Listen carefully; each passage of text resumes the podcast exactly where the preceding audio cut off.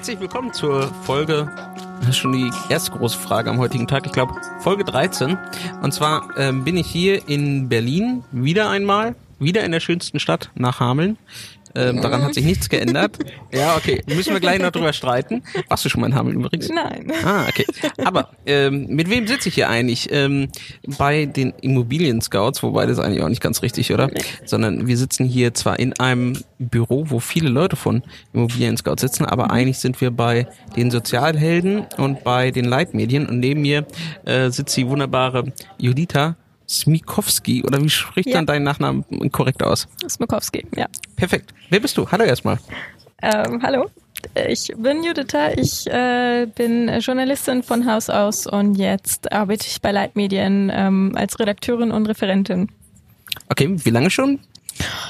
Mm, Seit 2016 bin ich äh, fest da. Ähm, vorher habe ich als Studentin schon für Leitmedien für das Blog geschrieben und jetzt bin ich auch äh, Leiterin von Leitmedien in Elternzeitvertretung. Oh, okay, das ist natürlich eine große Ehre, dann äh, direkt mit dir zu sprechen. Ähm, aber vielleicht fangen wir nochmal mit dir an. Du hast gerade gesagt, äh, du bist eigentlich Journalistin. Hast du vor den Leitmedien, wir erklären das nachher, was das noch ist, ähm, vorher normal im Journalismus gearbeitet? Wenn ja, wo? Was hast du da gemacht? Oder warst du freie Journalistin? Ja, freie Journalistin ist man ja immer. Also jeder kann sich ja auch so schimpfen und ähm, Echt, so bin ich jetzt auch einer. Ja, eigentlich mit einem Podcast, warum nicht? ähm, ja, das Leitmedien war mein erster Job nach dem Studium. Also ich bin vom Studium direkt dann, äh, zu den Sozialhelden gekommen und ähm, habe aber viele Praktika im Journalismus gemacht, so wie man es halt äh, machen kann, machen sollte und ähm, arbeite jetzt frei ähm, für die Taz unter anderem und auch für das Missy-Magazin und ähm, eben fest bei den Sozialhelden. Mhm. Das heißt, du hast vorher aber immerhin im Gegensatz zu mir nämlich Journalismus vernünftig studiert. Ähm, so entnehme ich das jetzt, weil, also ich bin jetzt bei weitem kein Professioneller, was man auch bei den Fragen merkt. Aber ähm, du hast das richtig studiert. Wo hast du das Ja. gemacht? Wie lange dauert sowas?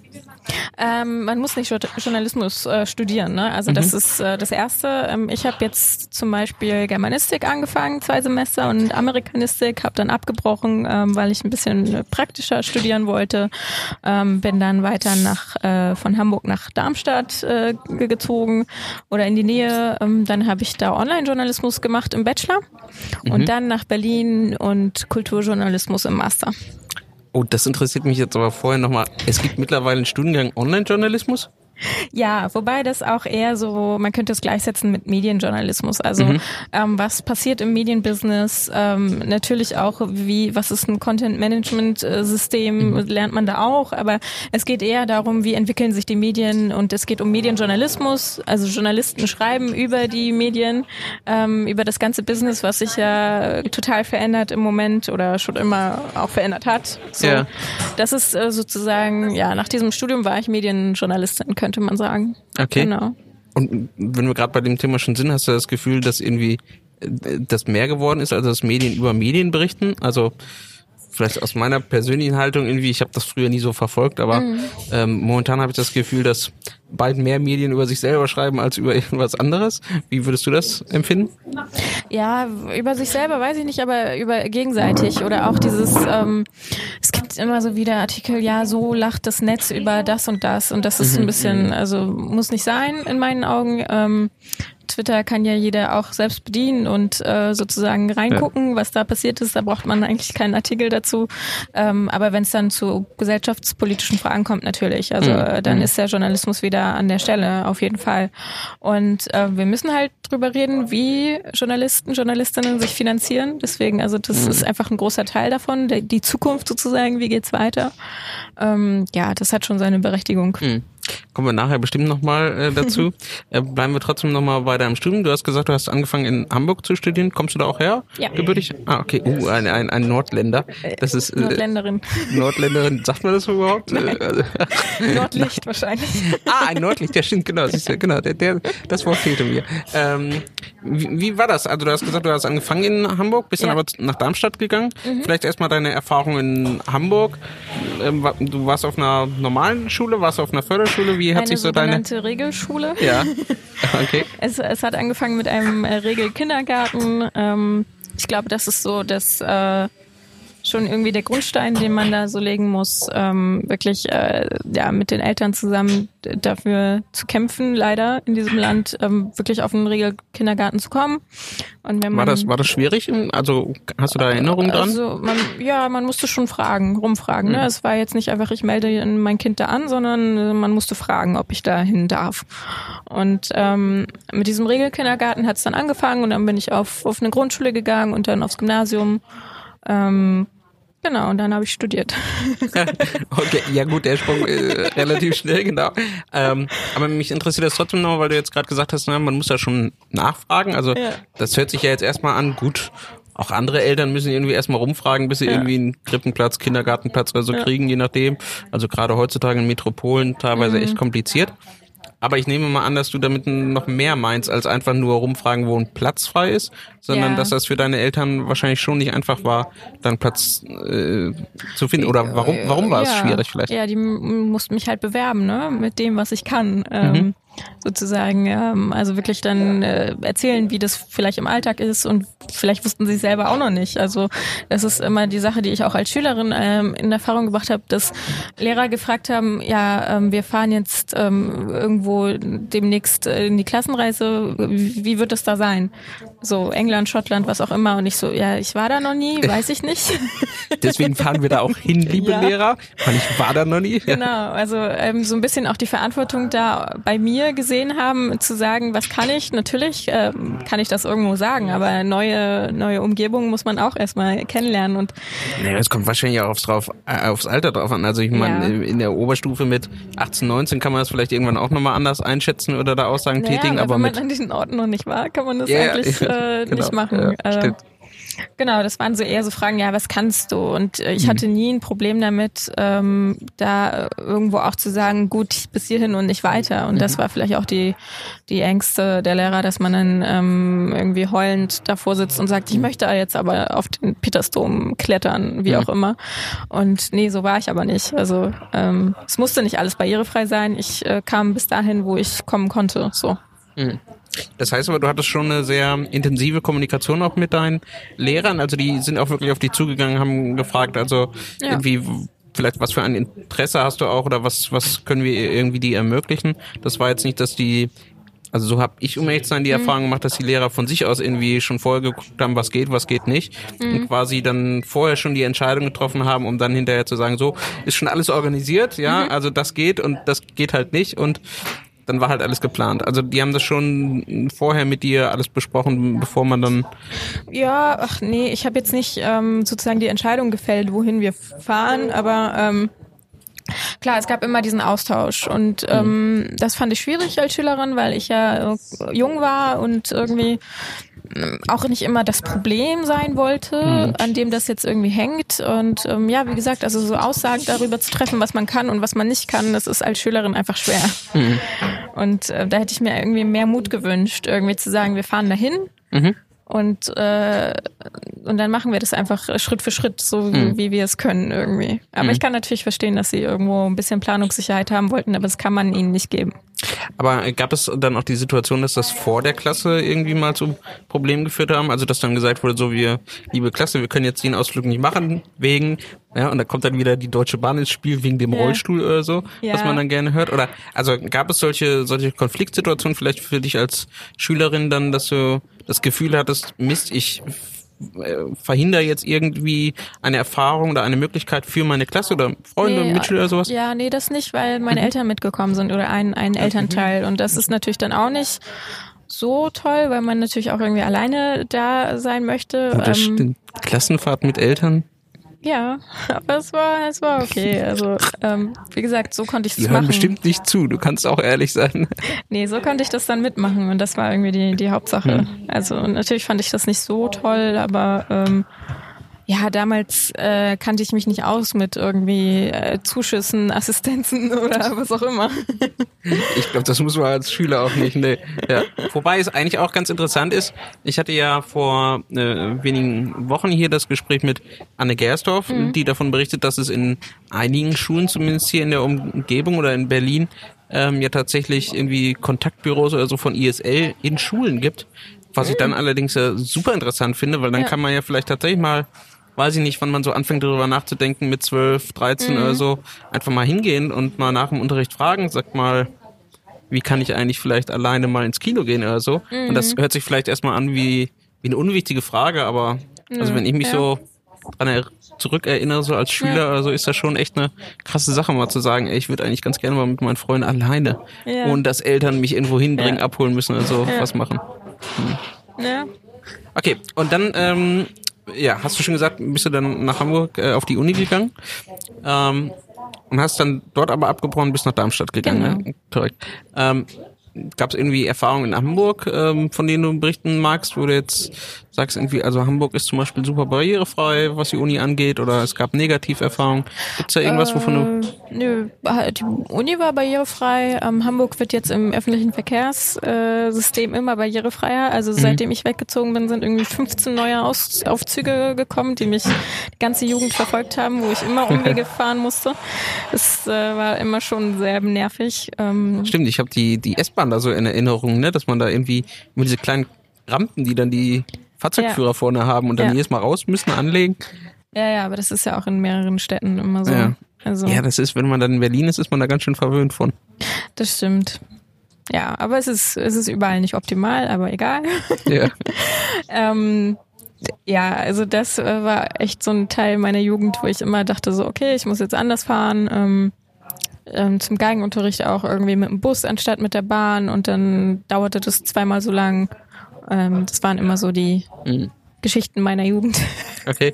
Und in der Uni selber, aber so die Vorlesungssäle zum Beispiel, waren die cool? Also, ich meine, ich bin jetzt selber auch noch immer im, im Studium und es gibt immer nur die Möglichkeit, entweder komplett hinten zu sitzen ja. und selbst das eher seltener Ja. oder komplett vorne noch vor der ersten Reihe mit dem Extratisch. Ja, ja, ja ich habe ähm, das immer so gemacht, dass ich meinen Rollstuhl vor der vor dem Saal gelassen habe und dann die paar Stufen hochgegangen bin, Ah, okay. Mhm. da wo ich wollte. Also ich musste jetzt nicht zu den ganz coolen Kids nach oben, aber so, so ein paar Stufen bin ich dann immer hoch Ja. und habe mich dann einfach hingesetzt. Ja. ja, weil sonst ist das tatsächlich auch ein bisschen schwierig, so mit Kontaktaufnahme mit, äh, mit Ja. Kommilitonen oder so, weil sonst hat man irgendwie nur die Möglichkeit vor oder nach der Vorlesung irgendwie draußen in der Halle und wenn man ehrlich ist, ja, so richtig ist da auch jeder nur genervt, also entweder weil es morgens früh ist oder man schnell nach Hause will Ja. oder so. Ja, okay. Also das heißt, da, da gibt's, da war dann Hamburg, naja, wobei du hast gesagt, du gehst ja dann selber die letzten Stufen dahin. Hattest du denn dort auch andere Kommilitonen, die ähm, jetzt eben das vielleicht nicht konnten, wo du irgendwie beobachten konntest, wie das? Okay. Nö, also Ja. ich war auch öfter die ja, einzige Mhm. betroffene Person. Also ja, ist immer noch immer noch so. Ja. Kann ich auch nur bestätigen. Also, ich weiß nicht, in Ja. Uni Bielefeld gibt's vielleicht drei andere Rollstuhlfahrer irgendwie auf 20.000 Studenten. Das ist schon krass. Und dann äh, Darmstadt. Wie, wie, Äh, wie kommt man genauer- überhaupt nach Darmstadt? Äh, Genauer ist es Dieburg. Äh, die, Oh ja, Dieburg ist äh, neben Darmstadt und ähm, eine kleine Stadt. Und äh, man kommt dahin, indem man halt an der Uni war und es war alles so ein bisschen sehr theoretisch und ich wollte endlich mal ein bisschen auch praktisch schreiben. Mhm. Dann habe ich mir den Zeit Campusführer gekauft. Das soll jetzt keine Werbung sein, aber das ist halt so ein dickes Buch, wo immer alle Studiengänge da sind und ähm, da werden so Rankings vergeben und ähm, da war halt Darmstadt mit Online-Journalismus sehr hoch im Praxisanteil. Und das war irgendwie wichtig für mich und ähm, ich habe dann irgendwie gesagt, okay, dann, dann mache ich das jetzt, dann ziehe ich jetzt nach Hessen. Ich bin gebürtiger Hesse, also ich habe damit äh, gar kein Problem. Ich, ich unterstütze das voll und ganz. Aber ja, aber es waren 500 oder 600 Kilometer von Hamburg. Ja, vor allen Dingen, also, ich meine, ich komme ja jetzt aus Hameln, das ist ja eine kleine Stadt. Mhm. Äh, Für mich dann irgendwie nach hier Berlin zu kommen, das ist dann eher so, hey, was ich hier alles für Möglichkeiten plötzlich habe, ja, Mhm. mehr oder weniger alles barrierefrei. Also aus meiner Perspektive, ja, Mhm. super geil. Aber wie war das für dich dann aus quasi Metropole Hamburg ähm, nach was Dieburg, Dieburg, Ja, äh, Dieburg. Dieburg ähm, dann zu ziehen? Ähm, Äh, wie, hat sich das angefühlt? Ja, war schon sehr krass und äh, ich weiß noch, dass ich irgendwie in Darmstadt dann, also Darmstadt-Dieburg ist ein Landkreis oder wie man das nennt, ich weiß es nicht genau. Ähm, und dann war ich irgendwie in Darmstadt bei der Touristeninformation äh, und habe noch gefragt, können Sie mir so eine Landkarte geben, wo Dieburg auch mit drauf ist? Und die meinte die Dame so, ja, nee, das ist eine eigene Stadt. So, ich so, okay, blöd. Ich dachte, das ist so ein bisschen wie so ein Vorort, aber direkt dran oder so. Ne? Ich hatte halt nicht so die Vorstellung. Und ähm, ja, ja, Dieburg und Darmstadt trennte dann irgendwie so 20, 30 Minuten mit dem Bus. Ähm, und das war, ja, das war für mich schon viel, äh, Hamburgerin mhm. verwöhnt. Ähm, Genau, und dann habe ich äh, da gelebt und ich fand es aber auch irgendwie, ich habe das immer sehr ironisch genommen. Ich so aus der großen Stadt bin jetzt mhm. halt mal in, in der kleinen Stadt. So, also ich fand es irgendwie interessant eine interessante Erfahrung. Ja, ist das äh, kulturell tatsächlich, merkt man dann da auch einen Unterschied irgendwie von, ja, von Menschen, Land? ich bin denen total auf die Nerven gegangen mit äh, über Hamburg reden und, und haha, immer auslachen und so. Also ich war da schon sehr hochnäsig teilweise. ja. Auch in, in gewissem Maß ist das auch berechtigt, muss ich ehrlich sagen. Also. Ja. Und das als Hameln, also ich finde das schon in Ordnung. Wie viel hat denn Hameln Einwohner? 50.000 oder so. Ja, Dieburg hatte eher so 30. Ja. Weiß ich nicht. Ähm, der ganze Landkreis Hameln-Pyrmont hat irgendwie 130, 140.000 Einwohner. Mhm. Also ich meine, Darmstadt ist dann natürlich selber schon allein, weiß nicht, das ist wahrscheinlich zwei, dreimal so groß oder so. Nee, so 100, auch 100.000. Ja? Aber vielleicht okay. reden wir jetzt hier kompletten Stuss, weiß ich nicht. Nee, ja, das äh, gut. Äh, ja, genau. Ich verlinke das hinterher und, und berichtige uns beide. Nein, ähm, aber ähm, tatsächlich ist es dann so, dass ähm, also ich erlebe das oder ich habe so schon auch das Gefühl, wenn ich hier nach Berlin komme, mhm. man so, so doof sich das anhört, man trifft hier schon irgendwie an jeder vierte, fünfte Ecke mhm. irgendjemand zum Beispiel im Rollstuhl mit Assistenz oder so, ja, also mhm. es ist hier irgendwie ein relativ selbstverständlich Bild. Mhm. Naja, und bei mir im Landkreis gibt's halt zwei, also und ich bin halt einer davon. Und kennst du den anderen? Ja, seit kurzem jetzt, ja, wir haben auch demnächst, äh, demnächst mal das erste Treffen so. Ich meine, wir beide müssen uns dann ja mal vernetzen, ja, was der ja. Kostenträger so mit uns macht, aber so. ähm, ja. ja, das das sind dann halt so die Alltagsprobleme, ne? Nein, aber da ist natürlich dann schon ein Kulturunterschied, ja. Also ja. wenn ich natürlich hier in der Stadt bin, wo eine relativ große Zahl an sehr selbstständigen Menschen mit Bindung natürlich sind und die dann ja auch für sich wahrscheinlich in Anspruch nehmen, ich will auf Partys gehen, an irgendwelchen Dingen teilhaben, mhm. am Nahverkehr, wie auch immer. Mhm. Und ich dann halt irgendwie in einem Landkreis bin, wo ja, es irgendwie nur, weiß ich nicht, eine Handvoll an Menschen gibt, die wirklich ansatzweise so ein mm. modernes, selbstbestimmtes Bild vielleicht dann auch mm. leben oder vorleben können. Da ist dann sehr schwierig, das in die Gesellschaft äh, irgendwie einzubringen. Ja. Hm.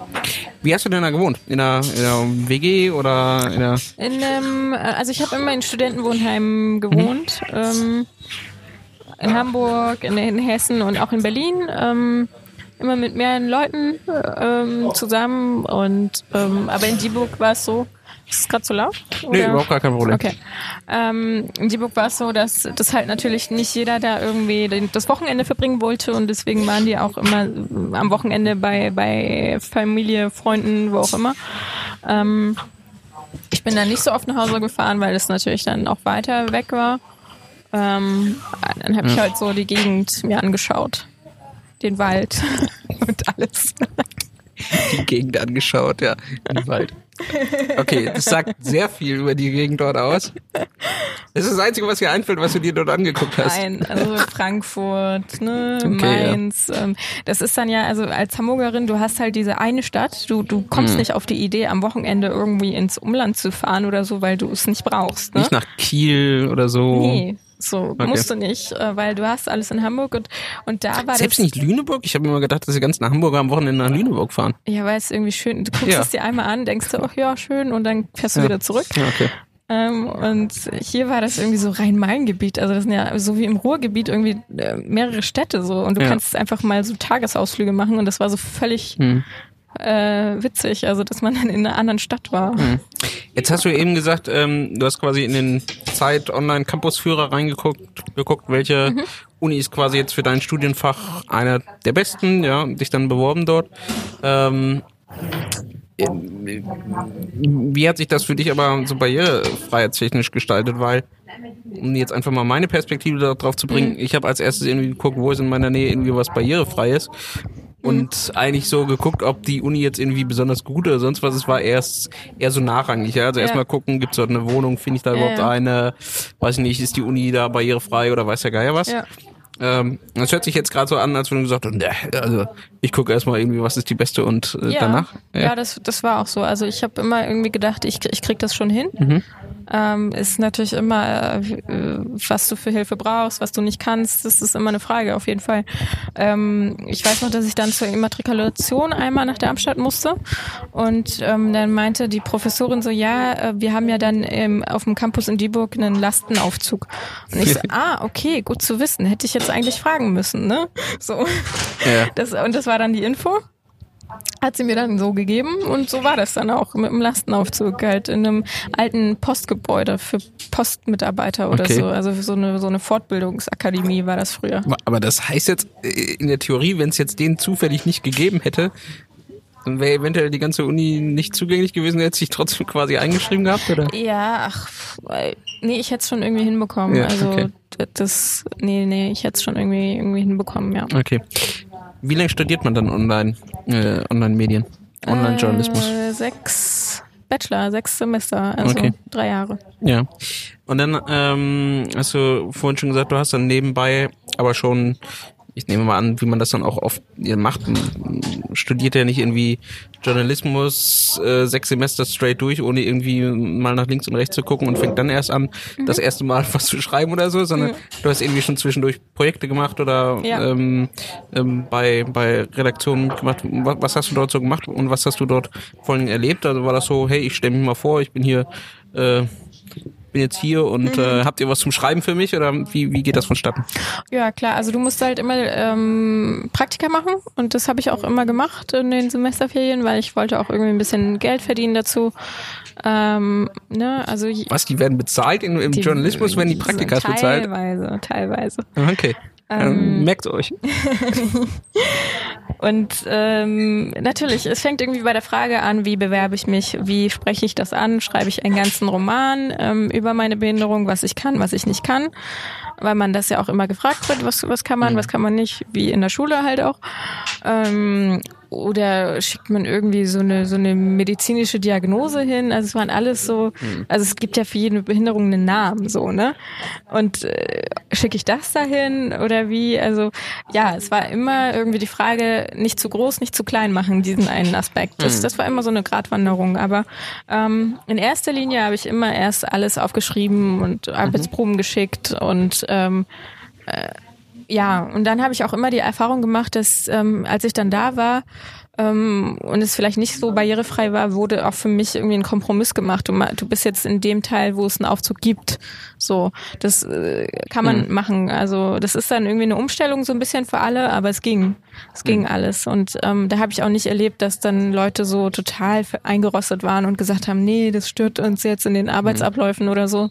Also, sondern ich war einmal auch im, im ZDF-Studio in Warschau und das war auch nur, das war eine Villa quasi, so, so eine, zu einem Fernsehstudio. Ich wusste, dass meine Gelder falsch angelegt hm. sind von der GZ. Nein, Spaß.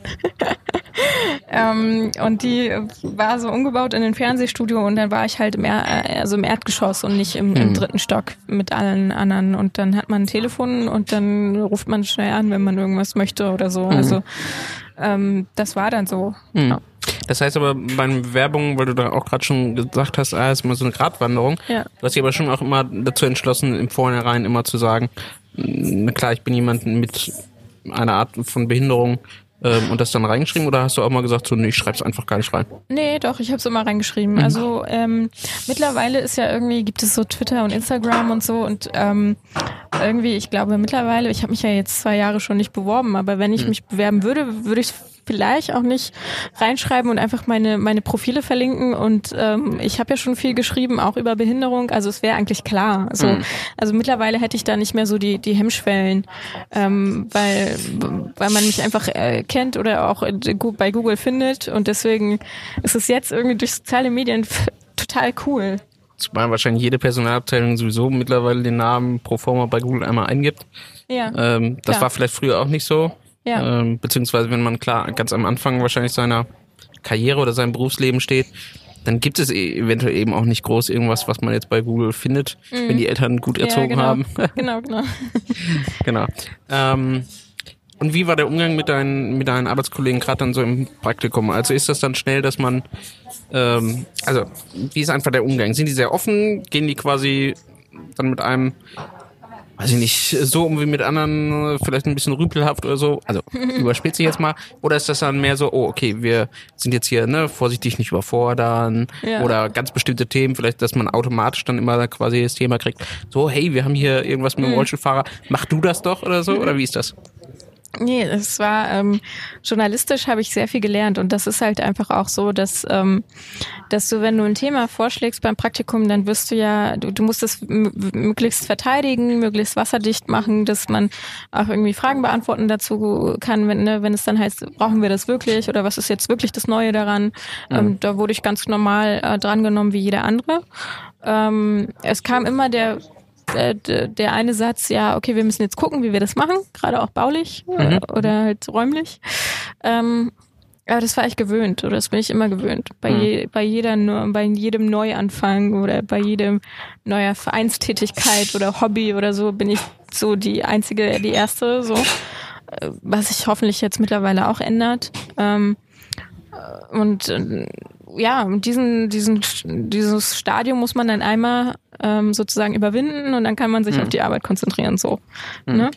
Ähm, genau, aber dass ich da irgendwie mit Samthand schon angefasst wurde, nö, überhaupt nicht. Okay.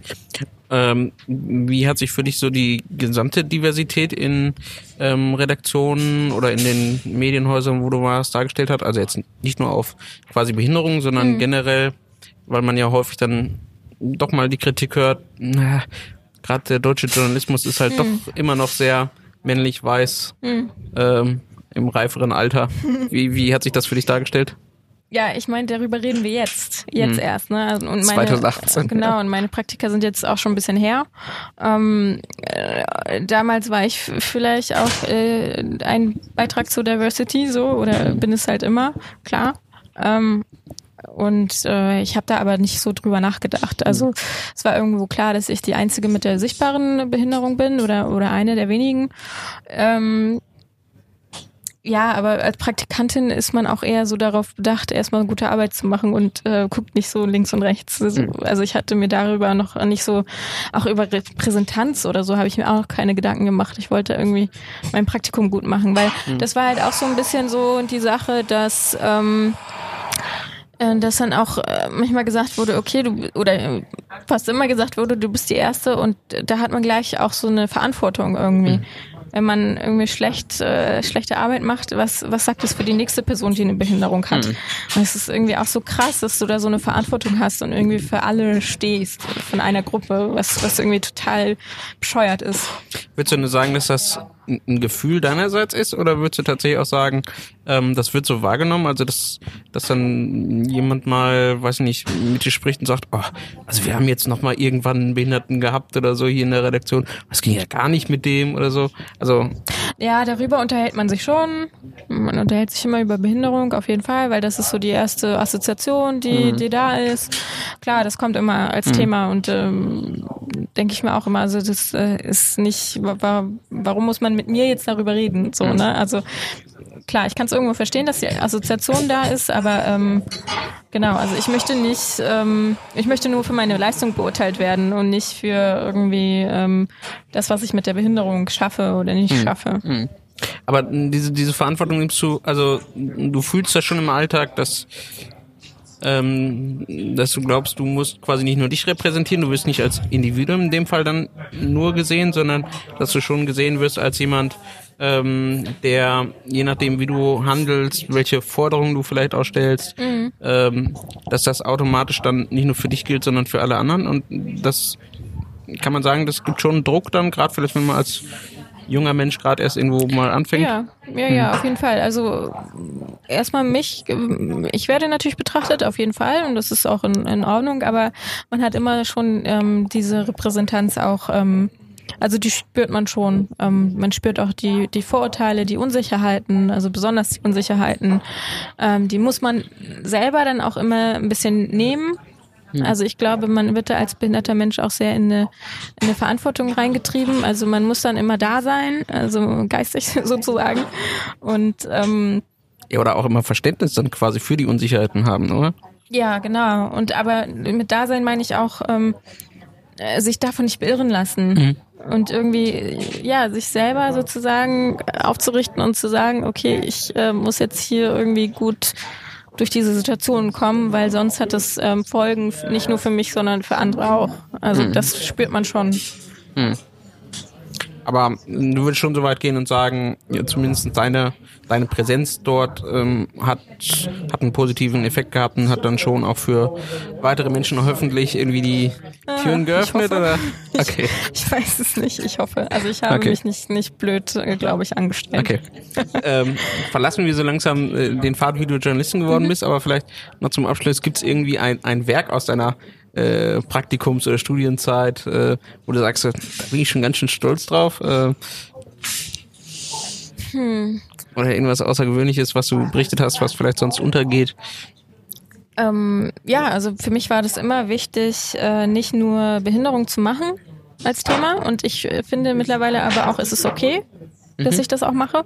Und ich finde es gut, wenn mich jemand fragt aus der Redaktion, was sagst du dazu? Weil das hat irgendwie, zeigt mir auch, dass die Redaktion sich Gedanken macht und sagt, äh, wir fragen jetzt nicht irgendjemanden, der damit nichts zu tun hat. So. Mhm. Und ähm, ich muss auch nicht immer den Artikel schreiben, aber die Einschätzung auch von mir irgendwie hören zu wollen, finde ich auch super, dass mhm. das manche Redaktionen einfach machen. Ähm, stolz bin ich jetzt auf, auf einen äh, Artikel, der, der jetzt gerade am Kiosk ist, Werbeblock, ähm, im Missy-Magazin über äh, Geschlechtergerechtigkeit in der neuen Musik. Was ist denn überhaupt neue Musik? Neue Musik ich ist, bin jemand, der keine Ahnung von Musik hat. Aber. Äh, neue Musik ist das, was ähm, sozusagen nach der klassischen Musik kam, also die ganze mhm. die Weiterentwicklung. Heute nennt man das einfach neue Musik, das was früher mhm. Mozart, Beethoven und so gemacht haben. Also quasi alles irgendwie ab 1900 ist. Genau. Okay. Mhm. Ja. Ja, cool. Werden wir verlinken oder zumindest darauf hinweisen, wo man es äh, ja. kaufen kann. Cool. Ähm, genau, äh, mir fällt noch eine Frage ein, äh, weil du eben gerade gesagt hast, naja, du arbeitest zwar jetzt hauptsächlich bei Leitmedien, aber du wirst ja trotzdem immer noch angefragt als freie Journalistin, äh, schreibst dort.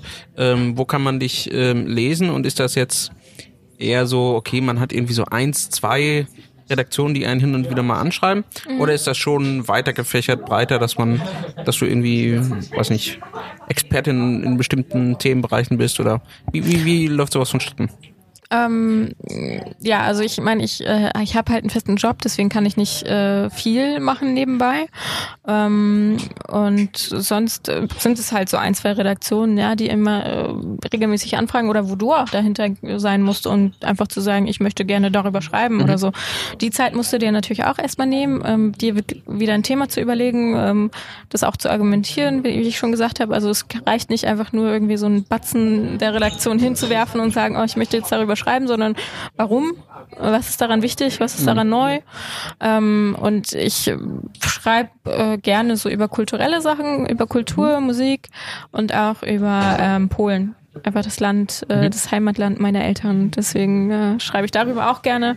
Und ähm, aber jetzt auch äh, merke ich, dass es immer wichtiger wird, irgendwie über, auch über Diversity zu, zu schreiben mhm. und irgendwie immer wieder dieses Wort irgendwo unterzubringen, weil ähm, daran müssen sich die Leute gewöhnen. So. Also wir, wir gehen nicht mehr weg. Es ist auch gut so. Und ähm, gerade auch wenn ich daran denke, was, was ich für eine, für eine Angst auch manchmal hatte, äh, bei dem Lebenslauf da diese Behinderung zu erwähnen. Mhm. Und jetzt ist es, sind wir fast schon so weit, dass es irgendwie auch was Positives ist, mhm. weil es einen Blickwinkel reinbringt. Ähm, das freut mich einfach so sehr und es mhm. ist irgendwie so eine tolle Entwicklung, dass, ähm, dass man jetzt äh, da gehört wird einfach, ohne der Behinderte vom Dienst zu sein. Das möchte ich auch nicht. Ja. Aber ähm, einfach so dieses Bewusstsein, es gibt diese Vielfalt und äh, wir wollen sie auch in der Redaktion. Das ist äh, etwas, was ich halt irgendwie bei der Taz und beim Missy Magazin halt auch wirklich hm. ähm, sehe und spüre. Also mir ist das nur gerade aufgefallen, weil du ja sagst, so manchmal ruft dann eine Redaktion einfach an, um einfach ja. eine Einschätzung zu holen. Ähm, ja, ich meine, das haben wir in anderen Themenbereichen auch. Also was weiß ich, der äh, Wirtschaftsredakteur, der irgendwie mhm. alles über, weiß ich nicht, DAX-Verläufe und sonst was mhm. kennt, ähm, der schreibt dann ja auch nicht jeden Artikel, wo nun mal der DAX oder irgendeine Kursschwankung drin mhm. vorkommt, selber, sondern der wird dann halt meinetwegen vom Politikresessor einfach mal angefragt, hey, ich schreibe gerade einen Artikel über Polen meinetwegen, kannst du mhm. mal was zum, zum, zur Wirtschaft mir kurz sagen, ja. ohne dass er dann selber schreibt. Und das ist ja. ja. auch völlig in Ordnung, dass man dann sagt, gut, das ist halt jemand, der hat, warum auch immer, irgendwie eine Erfahrung, eine, ja. eine weiß ich nicht, lange Zeit, die er sich mit dem Thema beschäftigt. Mhm. Vielleicht auch persönliche Hintergründe und dann ist er eben dort Experte, den man einfach mal fragt. Genau. Hm. Also man muss sich ein Expertengebiet auch überlegen, wenn man Journalistin werden möchte. Ähm, und das ist einfach das, was ich mir so an Themen halt aufgebaut habe. Also Kultur, irgendwie Gesellschaft und ähm, halt irgendwie Diversity, Behinderung, wie hm. auch immer man diesen Komplex nennen äh, will. Und damit meine ich nicht, dass man nur weil man äh, behindert ist, irgendwie darüber schreiben muss oder äh, sollte, aber man hat irgendwie so einen anderen Erfahrungsschatz als andere Menschen oder auch andere diskriminierte mhm. Randgruppen haben den. Und davon sollte einfach die Mehrheitsgesellschaft profitieren und, und zuhören und äh, mhm. diese Meinungen auch wirklich lesen. Und es muss ja auch nicht immer äh, jeder Artikel nur jetzt als Hauptteil eben Behinderung zum Thema haben, ja. aber es kann eben ein, ein Randbereich eben sein, der bei einem Thema ein bisschen fast ist. Wenn ich jetzt zum Beispiel über einen ÖPNV schrei schreibe oder so ähnlich, dann geht es nicht immer um Behinderung, aber mhm. dann kann ein kleiner Teilaspekt davon ja sein, ob jetzt irgendwas barrierefrei, inklusiv oder sonst was ist. Aber es ist eben nur ein Aspekt von ganz vielen. Und ja, das ist äh, Disability Mainstreaming, was du da ansprichst. Das ist einfach so mein Herzensthema. Einfach mal, wenn die Deutsche Bahn oder irgendwie Flixbus oder so die, die neuen Züge da hatte mhm. und man musste die Info suchen, ob es barrierefrei ist oder nicht. Und das sowas einfach dazugehört zu einer Produktvorstellung zum mhm. Beispiel. Mhm. Das wäre einfach so cool. Also, dass man das einfach auf dem Schirm hat. Äh, Barrierefreiheit gehört auch dazu. Bitte das einfach mal in diesen Artikel verlinken, ohne dass ich jetzt googeln muss und beim Unternehmen anfragen muss, was auch immer. Irgendwie auf der zehnten Seite der FHQs dann irgendwann einen mini kleinen ja. Hinweis finde. Also ja, ja, ja. genau. Ähm, das heißt, du hast eben gerade schon gesagt, also eigentlich müsste überall in so einem Artikel mal irgendwie Diversity, Inklusion, barrierefrei, wie auch immer mal zu Wort kommen. Kann man die steile These aufstellen? Also wenn es uns alle langweilt ist, sind wir genau richtig? Ja, nee, ich meinte jetzt nicht auf so eine riesen Abhandlung über das Thema, sondern auch gerade bei so Produkten, mhm. das, wenn dann da steht diese, diese Angaben, die man dann irgendwie braucht, ähm, und das eins davon die Barrierefreiheit ist. Mhm. So. Einfach also, eins unter anderem. Genauso wie der Ticketpreis oder die genau. Buchungshotline. Genau, also hm. bei jedem deutschen Konzerthaus, äh, Stadion, was auch immer, einfach mal eine Spalte mit so kommt man als Rollstuhlfahrer rein oder als was auch immer, äh, sehbehinderter Mensch oder was auch immer. Also da sprichst du übrigens was an, wo du ja gern über Kultur und Musik dann vielleicht schreibst. Diese verdämmelte Art und Weise, wie man an Konzertkarten kommt, ja. ja. Also warum zur Hölle können wir es immer noch nicht? Also das regt mich bei allem auf, ja nicht nur ja. bei Konzerten, sondern auch bei, wie gesagt, Deutsche Bahn oder sonst was. Ich kann es ja verstehen, dass man natürlich dort irgendwie einen Nachweis erbringen muss, ja. Also klar, jetzt ist jemand, ja. der wirklich auch eine Berechtigung hat, mhm. um an bestimmte Kartensitze, was auch immer dran zu kommen. Aber warum können wir bei diesen ganzen Online-Account-Systemen nicht einfach mal einmal ja. so eine Art und Weise machen, dass ich auch bei der Deutschen Bahn, ich sende den einmal meinen Behindertenausweis oder was weiß ich rein, da wird ein Häkchen im System gesetzt, dass ich berechtigt bin und dann kann ich schön wie jeder andere Mensch auch bei Deutsche Bahn Online irgendwie mhm. dann mir das Ticket mit Sitzplatzreservierung und direkt gleich die Hilfe anmelden. Ja.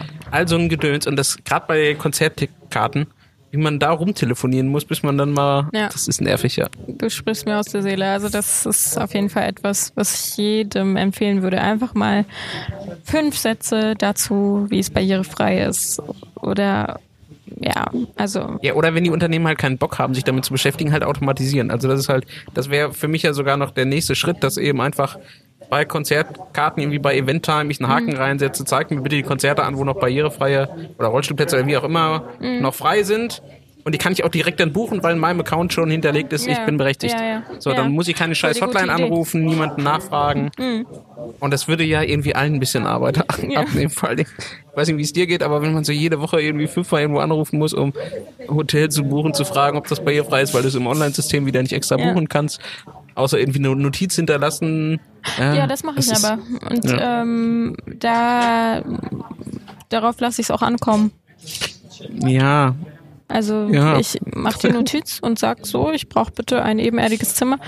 Ähm, ich ich brauche halt keine Special-Ausstattung. Äh, ähm, so, also da muss ich dann nicht, äh, nicht nachfragen. Und wenn dann halt dieser Satz nicht reicht, dann ähm, erläutere ich das dann ja. gerne, wenn ich dann vor Ort bin.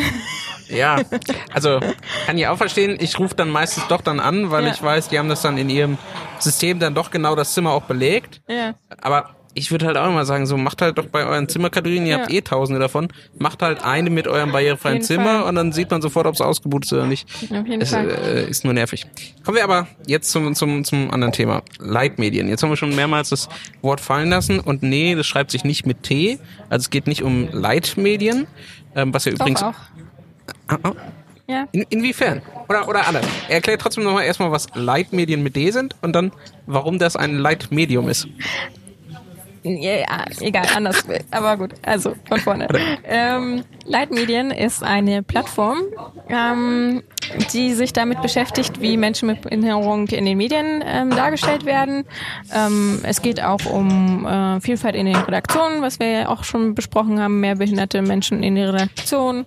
Es geht um ähm, viel um Öffentlichkeitsarbeit, ähm, kommen da diverse ähm, Blickwinkel vor oder nicht. Also Diversity, das sind so die Themen. Aber unser Kerngeschäft ist wirklich ähm, sozusagen, wir gucken, wie Menschen mit Behinderung in den Medien dargestellt werden. Und ähm, äh, da kommt halt äh, das Leid mit D, mit D wie Dora ins Spiel, weil ähm, es gibt immer diesen Ausspruch, jemand leidet an einer Behinderung oder, also das ist einfach ein Synonym im Deutschen für das Wort haben. Ne, man leidet an äh, Behinderung XY und da sagen wir immer als Formulierungsempfehlung, es ist einfach auch äh, gut, wenn man sagt, jemand hat eine Behinderung. Ob er leidet, ist erstmal, kann man erstmal nicht wissen. Kann, muss man auch erstmal nicht unterstellen. Und wenn er, wenn es so ist, dann sollte man das auch so schreiben. Das, äh, darum, es geht nicht um irgendwie Verschönerung oder so, aber erstmal um dieses Fragen, um dieses ähm, ja, offen sein für, für eine andere Meinung. Und ähm, wir wenden uns an die Leitmedien mit T. Also das ist unsere Zielgruppe, einer der Zielgruppen. Okay, also das heißt, eure, eure erste Zielgruppe ist jetzt gar nicht mal unbedingt, dass man zum Beispiel in die Behinderten-Community reinwirkt oder so, sondern eure erste Adressat ist schon direkt Journalisten, Redaktionen, Medienmacher. Nö, das äh, stimmt nicht. Also es sind einfach die beiden.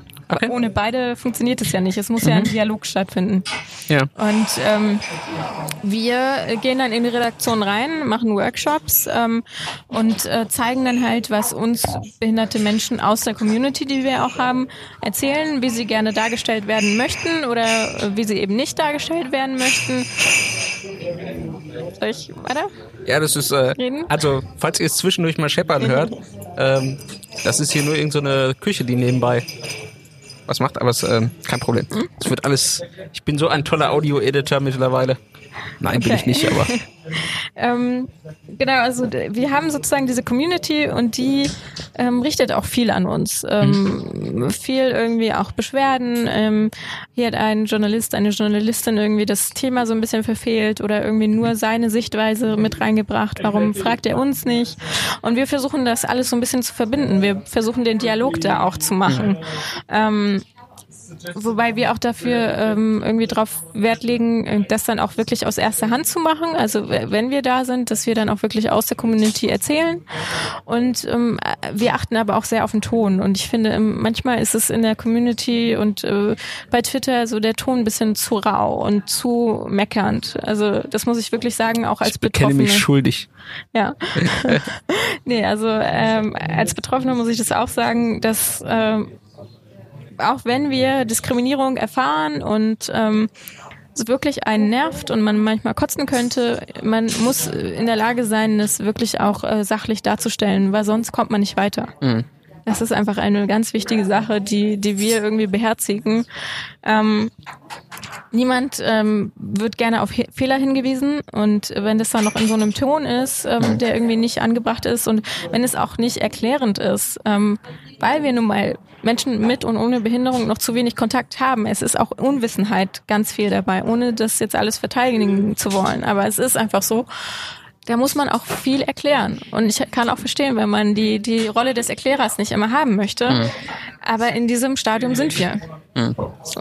Also das heißt, es geht nicht darum, irgendwie jetzt äh, Presseshaming äh, zu machen, ja? Ja. also nach dem Motto Leute am Pranger Ja. zu stellen und zu sagen, ey, die, weiß nicht, Süddeutsche hat schon wieder Hm. äh, zum zehnten Mal irgendwie eine Scheiße geschrieben, sondern wirklich konstruktiv ranzugehen und aufzuzeigen, also eher beispielhaft zu sagen, wir haben hier meinetwegen einen Artikel, einen Fernsehbeitrag, ein was auch immer, Hm. ähm, gar nicht um jetzt diesen einen Artikel an Pranger zu stellen, sondern anhand dessen zu erklären, was dort schiefgelaufen ist? Genau. Hm. Und das machen wir im Gespräch bei den Workshops. Das machen wir natürlich auch in den sozialen Medien, ähm, aber achten halt da auf den Ton. Hm. Und ich finde, da, da, das ist ganz wichtig. Ähm, und ein, eines dieser Mittel ist tatsächlich, dass ihr in Redaktionen reingeht mit ähm, Workshops mit Betroffenen. Ähm, was macht ihr dann dort konkret? Also ähm, bringt ihr irgendwie besonders gelungene Artikel mit oder ja, was passiert dort? Äh, beides. Wir bringen gelungene Artikel mit, wir bringen ähm, klischeehafte Artikel mit, ähm, wo dann ähm, jemand wieder als, als Held oder als Opfer dargestellt wird. Also weil das ist so das Narrativ, was behinderte Menschen erfahren. Ähm, es ist entweder ganz toll, wenn sich jemand ins Leben zurückkämpft oder ähm, es ist ganz schlimm, wenn man äh, wie, wie ist man eigentlich, wie kämpft man sich eigentlich aus dem Leben raus? Also äh, erstmal ja. die Frage, wie ist man eigentlich aus dem Leben rausgekommen und wie, wie ja. machen das Menschen, die ähm, seit der Geburt behindert sind, das weiß ich auch nicht.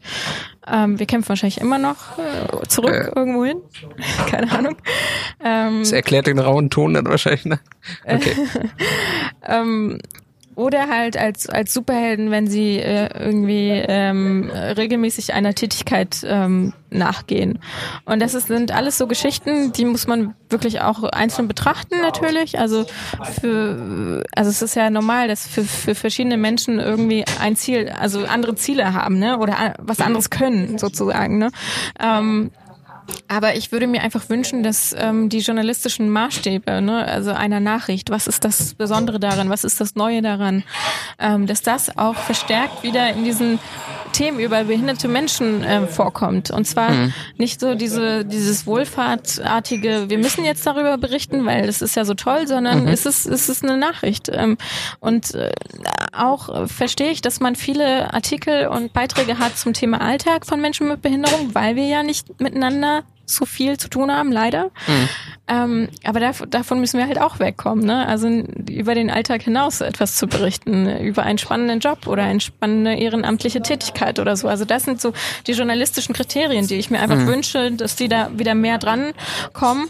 Und ähm, ja, die Alltagsberichte können insofern auch bestehen bleiben, indem man halt wirklich auf eine Barriere auch aufmerksam macht, mhm. ne? Auf Barrieren und auf Gesetze, die ungerecht sind oder auf diesen ganzen Mehraufwand, seine Behinderung auch zu managen. Mhm. Ne, das muss man ja in Deutschland halt komplett machen irgendwie. Also alles aufbewahren an, an, an Post und an, an Bescheiden und irgendwo wieder einreichen und so. Also das sind so Sachen. Natürlich, darüber kann man berichten. Ähm, aber ja, also da einfach mehr bitte die journalistischen Kriterien mhm. wieder anzulegen. Also vielleicht mal als, als eine Sache, die mir jetzt persönlich in den letzten Wochen aufgefallen ist, ist dieser äh, Fall, hatte ich ja auch hier schon erzählt, ähm, von der Chefin in der Werkstatt mhm.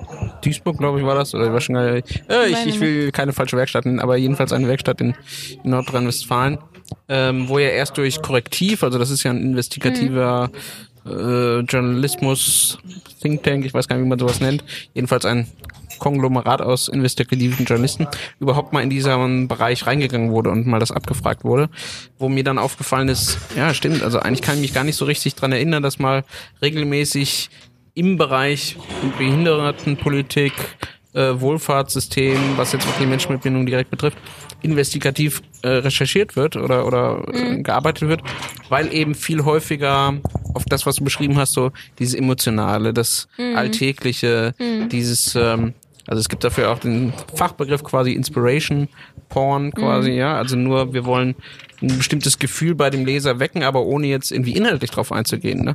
Und ich habe mhm. dich jetzt so verstanden, man kann das machen, mhm. aber dann sollte man es verbinden mit irgendeiner äh, tatsächlich vorhandenen Struktur, die es vielleicht zu kritisieren ja, gilt, eine Message Barriere oder, oder, oder mhm. Neuigkeit. Mhm. Ja, nee, also Inspiration Porn sollte man nicht machen, auf jeden mhm. Fall. Ähm, äh, auch nicht so dieses emotionale, ähm, das nervt mich persönlich auch auf jeden Fall. Und ähm, wie gesagt, ja, wie, wie du gerade meintest. Aber du bist doch so lebensfroh. Ja, ja, genau. Ich tapfere, ich meistere tapfer mein Schicksal. So. Ich tapfere mein Schicksal. Meisterhaft. Ja. Nein. ähm, das kommt ja so sowas wie äh, jemand leidet an seiner Behinderung. Das kommt ja davon, dass man es sich äh, selber als etwas Schweres vorstellt. Mhm. Und ich finde, das ist auch okay, sowas zu denken. Mhm. Jemand hat es schwerer als ich. Aber in dem Moment, wo man Journalist ist, Journalistin, sollte man ähm, so reingehen in ein Interview oder in eine Reportage, dass man am Ende auch sagen kann, nein, dieser Mensch leidet nicht, er, ihm geht es nicht äh, schwer mhm. oder so und er, er empfindet das nicht als, als solches. Mhm.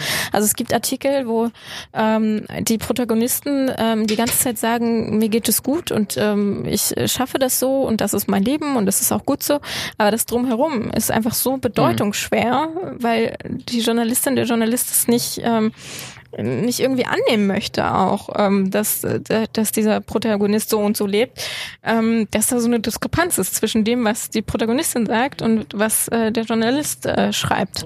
Kann das auch damit zusammenhängen, dass ähm, dort keine Trennung herrscht zwischen ähm, der Behinderung mhm und den ja umgebenden äh, Strukturen, also gesellschaftliche Barrieren und so weiter. Also dass ähm, automatisch oft ausgegangen wird, okay, das was behindert, das was das Problem ist, ist der Mensch, ja, also die Behinderung, yeah. ja, dieses medizinische Modell oft, yeah. ähm, wohingegen man ja sowohl sagen kann, also Entschuldigung, ich bin total mit mir im Rein, ja, mir geht's gut, äh, ne, ich, ich mache hier irgendwie alles, mein, mein Leben, alles gut. Und trotzdem kann ich sagen, ja, gleichzeitig habe ich große Probleme im Alltag, weil, was ja. weiß ich, jeder Aufzug irgendwie nicht da ist oder ja, ja, genau. mir meine Assistenz nicht bewilligt wird und und und. Und dass diese, diese Trennung quasi nicht deutlich wird? Ja, das auf jeden Fall auch. Ähm, da muss man sich ja damit beschäftigen. Man muss irgendwie mal vom sozialen, vom medizinischen Modell was gehört haben. Selbst Menschen mit Behinderung haben ja davon manchmal nicht gehört. So, also das ist ja auch das, wie machen wir äh, Leute fit, äh, mit den Medien auch zu sprechen. Also es geht hier nicht um Manipulation oder irgendjemanden irgendwie einen Einlauf zu geben oder so, sondern ähm, einfach das auch so klar zu differenzieren, um das auch zu erklären. Mhm. Wenn man das nicht weiß, auf jeden Fall. Mhm. Ja. Ähm, war noch bei den Workshops, wie wird das ähm, angenommen dann von den Redaktionen? Also ähm, vielleicht, um auch positive Nachrichten zu vermelden, gibt es dann wirklich so einen Aha-Effekt irgendwie, dass dann hinterher vielleicht mal ähm, Journalisten, Redaktionen dann auch wirklich sagen, wow, also so habe ich noch nie darüber nachgedacht und mhm. vielleicht auf der anderen Seite aber auch, was zeigt uns das dann? Ja, also das gibt's auf jeden Fall und ähm, wir werden immer gut behandelt. Also ja. wir werden nicht beworben schön, mit irgendwas ja. ähm, und äh, wir werden ja auch eingeladen. Ähm, das wird auch, auch angenommen, dadurch auch, dass wir ein inklusives Team sind. Ähm, wir sind dann in der in, in so einer Doppelrolle auch da als Experten in eigener Sache und auch als äh, jemand, der dann das Medienbusiness kennt. Ähm, das wird auf jeden Fall angenommen und ähm, klar hängt das wieder mit dem alten Thema zusammen. Man wächst nicht zusammen auf, man hat keine mhm. Kollegen mit Behinderung, Kolleginnen. Ähm, und wenn man die nicht hat, dann hat man nur den einen Protagonisten und nur den einen Nachmittag und schreibt es dann halt so auf, wie man das äh, denkt, auf jeden Fall.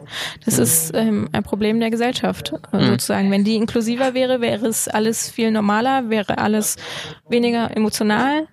Ähm, und an der richtigen Stelle emotional zu sein, ist auch kein äh, Problem. So, mhm. auf jeden Fall. Genau. Ja, also ich kann vielleicht einfach ein Beispiel noch nennen. Ähm, bei mir in meiner eigenen Heimatzeitung, DWZ, mhm. Gab es jetzt vor wenigen Wochen auch einen Artikel darüber, dass die Behindertenwerkstatt bei uns vor Ort jetzt Ledertaschen herstellt, mhm. weil sie das Leder umsonst bekommt von irgendeinem Verschnitt von mhm. der Lederfabrik. Mhm. Ja, und wie toll das doch jetzt ist, ja, für die Menschen, die dort arbeiten. Mhm. Ähm, die werden jetzt irgendwie für 20 Euro handgemachte Unikate mhm. verkauft und die Presse schrieb dann, äh, ja, konsumieren und noch was Gutes tun dabei oder so. Mhm. Ähm, wo ich dann wieder gemerkt habe, da fehlt so ein bisschen die Distanz. Also man nimmt mhm. quasi genau das, was einem dann dort dargeboten wird, ja, mhm. ähm, wahrscheinlich als Pressemitteilung oder ähnliches rausgegeben wird. Mhm. Bei jedem, jedem anderen Format, jedem anderen Thema würden wir auch sagen, okay, selbstverständlich übernehme ich ja nicht einfach irgendwie eine Pressemitteilung oder so, sondern ich frage auch auf der anderen Seite mal nach, ich hole mir noch irgendwie eine andere, andere Stellungnahme ein mhm. und versuche dann im Artikel eben, falls es das gibt, mehrere Seiten darzustellen. Mhm. Und gerade beim Thema Behinderung fehlt mir das sehr häufig. Also sowohl wenn es jetzt nur um einen Protagonisten geht, mhm. auch dann finde ich, auch wenn es wahrscheinlich dann nicht die Meinung ist, die ich irgendwie toll finde, muss man natürlich auch die Gegenseite mhm. einholen von ein Kostenträger oder der Gesellschaft oder Politik oder ja. wem auch immer. Ähm, als auch andersherum, wenn natürlich Politik, Gesellschaft irgendwie etwas mit Menschen mit Bindung macht oder über sie mhm. macht, dann bräuchte ich eigentlich selbstverständlich da auch ähm, eine Gegenstimme zu. Ja, aber also bei den Behindertenwerkstätten ist es aber auch leider so, dass äh, Medien da sehr selten reinkommen, natürlich, weil das auch unerwünscht ist und da auch wirklich an die äh, Mitarbeitenden zu kommen, ist auch ähm, schwierig. Mhm. Und ähm, da werden auch die, die Leiter, Betreuer sagen, ähm, erstmal über mich das Ganze zu machen und so. Also der, der Weg dahin ist auch auf jeden Fall schwierig. Ist keine Entschuldigung, aber ähm, da journalist, journalistisch äh, ranzukommen, ist auf jeden Fall auch sehr schwer. Und ähm, ich würde das alles gar nicht so schwarz sehen. Ähm, mhm. Einmal das Problem ist natürlich dieses ähm, miteinander zu wenig zu tun haben. Ähm, aber ich glaube auch, wenn man ein guter Journalist, Journalistin ist, dann, dann hat man auch diese Fragen im Kopf ähm, äh, und, und auch dieses ähm, ich, ich muss jetzt mal auch meine, meine ganzen Gedanken ablegen, die man hatte. Und ähm, wie gesagt, auf der anderen Seite sind auch die Protagonisten, die, ähm, was wollen sie eigentlich auch über sich lesen und mhm. über sich hören. Ähm, wollen Sie nur über die Behinderung sprechen und über Behinderung, äh, über Barrieren? Oder möchten Sie auch irgendwie sagen, was es Tolles gibt? Ne? Mhm. Also äh, da auch so ein bisschen ähm, darüber mal zu sprechen. Das, das ist ja. Das, das ist aber doch auch, also gefühlt äh, für mich mittlerweile auch so ein, so ein Problem, weil das ist genau das, was du angesprochen hast. Ich habe dann Protagonisten, die dann mal die Möglichkeit haben, mhm. von sich zu berichten und keiner will dann ja auch, wenn mal über einen berichtet wird oder die eigene Situation oder sonst was, dann die negativen Aspekte irgendwie vielleicht unbedingt in der Zeitung haben oder so, sondern natürlich freut man sich dann ja und beschreibt ich irgendwie. Ich habe manchmal das Gefühl, dass auch Leute mit Behinderung äh, dann erst recht mal irgendwie ähm, alles anklagen wollen, mhm. was, was sie, wo sie okay. sonst nicht gehört werden. Ja. Und das ist natürlich auch krass und das, das sollte man sich auch anhören. Ähm, nur ich würde mir wünschen, dass dann, dass man dann in dem Moment auch ein bisschen differenziert, ähm, welche Geschichte erzählt man jetzt hier mhm. und und was ist wirklich vielleicht auch ein Einzelfall bei sich und was kann man ähm, vielleicht auch über diese ganzen Mechanismen erzählen. Mhm. Ne? Also äh, ja, genauso in etwa äh, wollte ich gerade das problematisieren, weil mhm. ich ja dann als Leser eben nicht weiß, ist das jetzt die singuläre Meinung eines ja. Protagonisten, der jetzt was auch immer toll oder schlecht oder schlimm findet? Mhm. Ähm, oder ist das dann, wie wir es vorhin schon hatten, ja, ein Protagonist repräsentiert dann gleich äh, mhm. die, die gesamte Masse? Mhm. Ähm, wo ich dann natürlich mir auch vorstellen kann, dass das als Journalist natürlich sehr schwierig ist, das dann irgendwie ähm, ein Gefühl dafür zu entwickeln. Mir erzählt jetzt hier ein Protagonist etwas, müsste ich theoretisch jetzt noch einen zweiten oder dritten fragen, um ein Gefühl dafür zu kriegen, ist das jetzt eher eine Community-Meinung, mhm. ja, Haltung oder mhm. eben eine einzelne. Mhm wo es ja wahrscheinlich, würde ich mal vermuten, generell schon schwierig ist, mhm. zumindest in bestimmten Bereichen an Protagonisten zu kommen. Also ich sag mal, Körperbehinderte werde ich jetzt wahrscheinlich noch relativ einfach irgendwie mhm. kriegen für ein Gespräch oder so, aber wenn, wie wir eben gerade mal das Beispiel Werkstätten nehmen, ist schon schwierig, ist dort wahrscheinlich an, an Protagonisten ranzukommen. Ja, genau, das, das habe ich ja auch gerade gesagt, aber da hm. müssen wir halt auch einfach ansetzen als äh, Journalisten. Das ist dann unsere Aufgabe, das irgendwie auch ähm, hinzubekommen hm. und auch da vielleicht ähm, äh, irgendwo das Vertrauen auch aufzubauen mit den differenzierten Berichten, mhm. wenn man die ja dann hat. Als Leitmedium macht ihr aber nicht nur die Workshops, sondern ihr seid auch online und digital unterwegs. Ähm, mhm. Ihr bringt zum Beispiel einen wöchentlichen Newsletter raus. Ähm, ihr habt auch einzelne Blogbeiträge. Ähm, mhm. wer, wer, wer schreibt da Blogs? Wer kann das machen? Und ähm, ähm, warum meint ihr, ist das wichtig, dass man gerade auch so eine wöchentliche weiß nicht, Presseschau, ich glaube, ihr nennt das sogar Presseschau, ja. ähm, habt. Ähm, was ist das Ziel dahinter? Ähm, das ist einfach, ähm, um das auch zu sammeln, was äh, passiert. Also ähm, es geht kein äh, Tag, wo nicht irgendwie was Neues geschrieben wird. Also ich meine, wir haben ja natürlich Gesamtdeutschland irgendwie, was wir so ein bisschen monitor nee, nicht monetarisieren, sondern äh, monitoren. Genau. Beobachten. Nehmen es Deutsch, genau. ähm, ja, also mit leichter Sprache haben wir es hier nicht so. Ja. Übrigens, da kann man mal äh, kleinen Shoutout an Taz, äh, Taz Online machen. Die haben Taz nämlich, leicht, ja. Genau, die haben einen Twitter-Account und äh, bringen ja auch bestimmte Artikel auf leichter ja. Sprache raus. Also das ist zum Beispiel ein tolles Projekt, ähm, werden wir auch verlinken. Ja. Ähm, Genau, also wir beobachten das und ähm, versuchen immer auch der Community auf Facebook und auf Twitter ähm, äh, Beiträge zu präsentieren, die irgendwie äh, besonders gut sind, wo besonders viel der behinderte Mensch selbst zu Wort kommt oder wo es auch wieder Klischees gibt, ähm, das aufzuzeigen. Und ähm, das fassen wir dann immer in einem Blogbeitrag zusammen, weil es einfach so viel Streuung gibt. Einfach deswegen, ähm, es gibt andere Leute auf Facebook und andere Leute, die auf, auf den Blog gehen und nicht jeder Facebook-Post ist sichtbar wegen dem Algorithmus. Also es ist einfach deswegen ähm, machen wir das, um das nochmal ein bisschen zusammenzufassen und dann, ähm, weil wir uns auch sehr viel damit beschäftigen, um dir einfach auch die Frage zu beantworten, mhm. wie entwickelt sich das? Ne? Also das mhm. müssen wir natürlich auch immer sozusagen im Blick behalten. Mhm. Ihr habt zum Beispiel auch ein, äh, wie sagt man dazu, nicht Lexikon, aber ein, ein Verzeichnis zum Beispiel ja. an Begriffen, ja. die man verwenden oder besser nicht verwenden sollte. Er äh, arbeitet mit betroffenen Menschen. Also das ist nicht auf unseren, aus unserem Hirn erwachsen, sondern mhm. ähm, wir sind wirklich immer im Austausch mit den Leuten und ähm, updaten diese Begriffe auch immer. Ähm, und äh, ja, Leute, die dann sagen, haltet euch doch nicht so oft an Begriffen auf, kann ich nur sagen, okay. Einerseits, andererseits, wenn Sprache schafft Bewusstsein, wir müssen darüber sprechen. Mhm müssen darüber sprechen, was das für ein Bild ist, wenn du nur Behinderte sagst oder wenn du Mensch mit Behinderung sagst, was das für ein mhm. Unterschied ist. Das ist übrigens ja auch innerhalb der Community nicht ganz unumstritten, ja. weil es immer, es gibt ja die zwei Sichtweisen, einen äh, Person First oder People mhm. First, also mhm. ne, Mensch mit Behinderung und andere, die eher sagen so behinderter Mensch, also eher diese Identitäts ähm, Frage als erstes stellen. Mhm. Ähm, wo ist da dein persönlicher Favorit? Auf welcher Seite stehst ich du da? Ich sehe das aus journalistischer Sicht so, dass du äh, Synonyme brauchst. Mhm. Du brauchst einfach Synonyme, deswegen verwende ich für, für mich ähm, das beides synonym, behinderter mhm. Mensch, mit, Mensch mit Behinderung. Für mich ist einfach nur wichtig, dass der Mensch dabei ist und dass mhm. man nicht eine äh, Eigenschaft eines Menschen als ähm, das Einzige nennt, wie es mhm. irgendwie bei äh, Arbeitsloser oder Alkoholiker oder sowas wäre. Mhm. Also, dass man wirklich da den Mensch ähm, dazu stellt. Ja. Also das kann man auch übrigens äh, eigenen Leuten aus der Community auch mal empfehlen, dahin wieder drüber mhm. zu gucken. Ähm, ist sehr gut. Ja. Ähm, wie viele seid ihr im Team? Wie viele machen das? Ähm, jetzt in Berlin am festen Team sind wir normalerweise Lilly, die Projektleiterin, die jetzt in der Elternzeit ist. Ähm, dann bin ich da, die ähm, auch Redakteurin ist vom Blog und ähm, Referentin. Also ich mache auch die Workshops. Mhm. Dann haben wir unseren Fotografen Andi.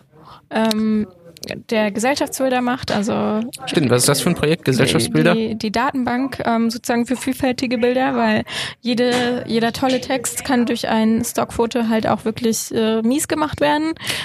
Äh, erklär kurz, was Stockfotos sind. Ich bin mir nicht sicher, ob jeder weiß, was das ist. Das sind ähm, Bilder aus Bilderdatenbanken, ähm, wo zum Beispiel, wenn wir beim Rollstuhlfahrer bleiben, das, äh, da gibt es dann Models, die nicht äh, wirklich Rollstuhlfahrer sind und dann siehst du auf der nächsten Seite eins, wo jemand wieder steht und auf der anderen Seite, wo, wo er dann wieder im Rollstuhl sitzt. Also das sind unechte Bilder mhm. einfach. Also das kann quasi eine Redaktion, wenn die schnell Bilder für einen Artikel braucht, genau. kann man sich die quasi kaufen und genau. dann einfach reinklatschen und Genau, und wir stellen das Redaktion, wenn du es rein redaktionell nutzt, auch ähm, kostenlos zur Verfügung und erarbeiten da Bilder einfach mit Menschen mit Behinderung und ähm, das wollen wir jetzt auch ausweiten aus, auf andere Merkmale. Ähm, erarbeiten die Bilder einfach so mit denen zusammen in Komposition. Also, dass du wirklich gefragt wirst, so wie äh, wir es bei Leitmedien gerne wollen. Mhm. Du wirst gefragt, wie möchtest du deine Behinderung dargestellt bekommen? Auch auf dem Foto. Also, mhm. ähm, wir sind da wirklich dafür, dass Leute für sich selbst sprechen. Und ähm, deswegen haben wir diese beiden Projekte sozusagen. Mhm. Genau, das ist äh, dann Andi, der die Fotos macht und auch äh, Presse- und Öffentlichkeitsarbeit des Vereins. Und ähm, dann haben wir noch Adina, unsere Grafikerin. Mhm. Und im Sozialhelden-Team sind auch noch mehr Leute. Und ich habe gesehen, ihr sucht tatsächlich momentan Praktikanten oder äh, studentische Hilfskraft. Eine studentische Hilfskraft, genau. Für Leitmedien. Und, ja, und da muss ich ehrlich sagen, das fand ich ziemlich cool, weil unten drunter stand, äh, Menschen ohne Behinderung werden nicht äh, ähm, äh, äh, präferiert, äh, bevorzugt oder irgendwie so. Ich weiß gar nicht, wie man das ausdrückt. Ja. Jedenfalls genau umgedreht. Also sonst steht ja immer drin, genau. Menschen mit Behinderung werden bevorzugt ja. ähm, äh, behandelt oder, oder nicht behandelt, ja, aber eingestellt oder so. Ja. Und ihr habt es genau umgedreht. Ähm, Mhm. Ist das eben nur ein Gag oder wollt ihr damit auch tatsächlich ähm, was ausdrücken? Äh, Beides. Das ist natürlich ein Gag und Mhm. äh, wir müssen das aber einfach alles mal, was immer so hingenommen wird, einfach mal umdrehen, um einfach Leute Mhm. zum Nachdenken zu bringen. Und ähm, äh, bei uns entscheidet natürlich die Qualifikation und die Qualifikation ist jetzt in erster Linie bei redaktioneller Unterstützung, dass du was mit Redaktion machst. Ne? Also das Mhm. ist ähm, genau das ist das Wichtigste. Okay, wobei es ja jetzt in, in der Formulierung trotzdem, also Doppelverneinung bedeutet, ihr würdet trotzdem Menschen mit Behinderung bevorzugt einstellen. Hier müsste ich äh, die Formulierung okay. nochmal gucken. Nein, aber trotzdem, äh, wer ähm, quasi journalistisch irgendwie ähm, gerade eine Ausbildung macht ähm, in dem Bereich, nebenbei vielleicht schon mal gearbeitet hat oder ähnliches, ähm, der kann sich bei den Sozialhelden bzw. Leitmedien melden. Hier ist momentan ein Platz frei. Und ähm, zumindest hier das Büro sieht ziemlich cool aus. Also von daher, und die ganze Area. Ähm, Vielleicht noch eine letzte Frage ähm, allgemein zu den Medien. Ähm, wir haben in letzter Zeit immer wieder so ein bisschen die Debatte zwischen ja, aktivistischem Journalismus, wertegetriebenen Journalismus und vermeintlich so-called neutralen ähm, ja, Journalismus, der angeblich keine Partei oder so weiter ähm, bezieht. Ähm, wie, wie bewertest du die Debatte auch selbst als äh, Journalistin? Ähm, muss Journalismus auch bestimmte Werte haben? Darf er in gewissermaßen aktivistisch sein? Oder was ist so dein Leitbild von, von gutem Journalismus? Ähm, ja, also man sollte nicht neutral äh, sein um der äh, Neutralität willen. Das klingt jetzt irgendwie bescheuert. Ähm, nee, nochmal. Also neutral sein auf jeden Fall, aber ähm, beide Seiten kennen. Und wenn man beide Seiten kennt, dann ähm, bildet man sich natürlich auch ein Urteil. Ne? Also wir müssen, äh, glaube ich, auch den Lesern, Leserinnen sagen, was jetzt hier ein Kommentar ist und was ein sachlicher Bericht ist. Das ist ganz wichtig. Das ist für uns immer selbstverständlich. Ähm, wir wissen das immer, wa- was, wo jetzt hier die Kommentarspalte ist und wo nicht. Aber das müssen wir, glaube ich, den Leuten, die uns das vorwerfen, ähm, deutlicher machen. Dass ähm, ja, einfach, dass wir hier auch die Meinung drin haben und äh, da in der Bericht, äh, im Berichtsteil nicht. Mhm. Aber mm, darf oder soll nicht eigentlich auch Journalismus durchaus wertegetrieben sein? Also ähm, Klar. vielleicht als, als Ja. Beispiel, ähm, jeder weiß zum Beispiel, dass die Taz jetzt eher linker ist, ja. Mhm. Jeder weiß, dass die FAZ konservativer, ein bisschen rechter ist. Ähm, und dadurch, dass ich das weiß und dass, dass auch die Mehrheit der Leser sowas dann wissen, kann ich das dann ja auch einschätzen. Und ich werde Mhm. jetzt eher nicht erwarten, dass in der Taz besonders etwas Konservatives drin steht. Wenn es aber dann drin steht, dann weiß ich, oh, das scheint dann doch irgendwie, m, weiß nicht, was, was auszudrücken. Da steht, da steht irgendwas dahinter, wenn die Taz mal doch was vielleicht Konservatives schreibt oder was, was aus meinem Weltbild als Leser konservativ ist. Ähm, und dann gibt es eben andere, die sagen so, nee, also auch, also wir, wir brauchen eben so neutralen Journalismus. Ja, es wäre eigentlich gut, wenn wir äh, Medien hätten, bei denen ich eben gar nicht sagen kann, die sind jetzt eher links oder die sind eher rechts oder die sind, weiß ich nicht, ähm, Ja, es gibt aber in, in manchen Redaktionen ist es so, oder wenn du die Zeitung aufschlägst, dass äh, bestimmte ähm, Ressorts auch komplett anders sind. Also es gibt nicht mehr so die Blattlinie, dass alle gleich sind, sondern dann ist das Feuilleton irgendwie eher links und dann der politische Teil eher konservativ. Also das gibt es auch. Und ähm, das ist, Aber ist, ist, ist das nicht vielleicht genau ein Problem, dass ich als ähm, Leser eben dann keine, also das nicht richtig einschätzen kann, wie jetzt dieses Blatt zum Beispiel da steht und dann Schwierigkeiten habe, äh, sowas richtig einzuschätzen? Ähm, Ja, deswegen, ich glaube, das, das ist ja auch das, was ich meinte mit, ähm, mit Meinung und Bericht. Also wenn wir das irgendwie deutlicher machen würden, dann würde uns das nicht so vorgeworfen. Aber außer auf der anderen Seite ist es halt diese, dieser Empörungsmechanismus, der halt gerade wirklich herrscht in den sozialen Medien, ähm, macht sich das da einfach auch leicht. Ähm, dagegen gegen das oder wenn, wenn da eine, eine Meinung ist, die ich nicht vertrete, da einfach dagegen zu wettern. Ähm, das ist wirklich ein, ein leichter Mechanismus, der immer wieder vorkommt und ähm, ich finde schon, und wenn es nicht den Leuten bewusst ist, dass ähm, Journalismus auch meinungshaltig ist, Ähm, das kann ich eigentlich gar nicht glauben. Und es ist eher so die, die, die Debatte, was ist richtig, was ist falsch. Also in den Augen mhm. von diesen Leuten, die sich so empören. Mhm. Ne? Immer dieses, das kann jetzt hier gar nicht sein, das ist alles irgendwie äh, von Merkel gesteuert oder sowas. Ne? Ähm, nur weil man nicht der Meinung ist. Also das ist irgendwie so eine Debatte auf einer, auf so einer unsächlichen Ebene. Mhm. Ähm, das, da kann ich echt schwer was zu sagen. Mhm. Ja, aber vielleicht ähm, zum, zum Abschluss, äh, ähm, würdest du vielleicht eher sagen, also natürlich, dass dieses ganze, ähm, äh, weiß nicht, Staatspresse, Geschrei und sonst was, was dann ja gern von Leuten kommt, oder es sind Fake News, was ihr berichtet und so weiter. Mhm. Ich glaube, da können wir uns relativ schnell darauf einigen, dass das ziemlicher Blödsinn ist. Mhm. Ähm, aber steckt nicht tatsächlich in dem Vorwurf, dass es eine Lückenpresse gibt, ähm, durchaus etwas, gerade dann auch mit Blick darauf, wenn du selber sagst, naja, manchmal fehlt vielleicht tatsächlich eine bestimmte Perspektive mhm. ähm, auf ein Thema. Also jetzt will ich auch so weit gehen und sagen, vielleicht nicht die Lücken, die irgendwelche rechten Leute vorwerfen, mhm. die angeblich die Presse hat. Ähm, aber stimmt es nicht, dass ähm, vielleicht aufgrund von fehlender Diversität die Presse schon bestimmte Lücken hat oder, oder auf bestimmten auf Bereichen ein bisschen blinder ist?